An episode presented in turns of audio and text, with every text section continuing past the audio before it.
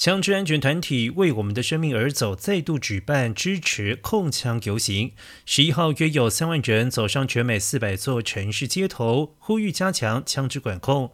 总统拜登支持游行，并且乐观认为国会通过协商能够达成控制枪支暴力的共识。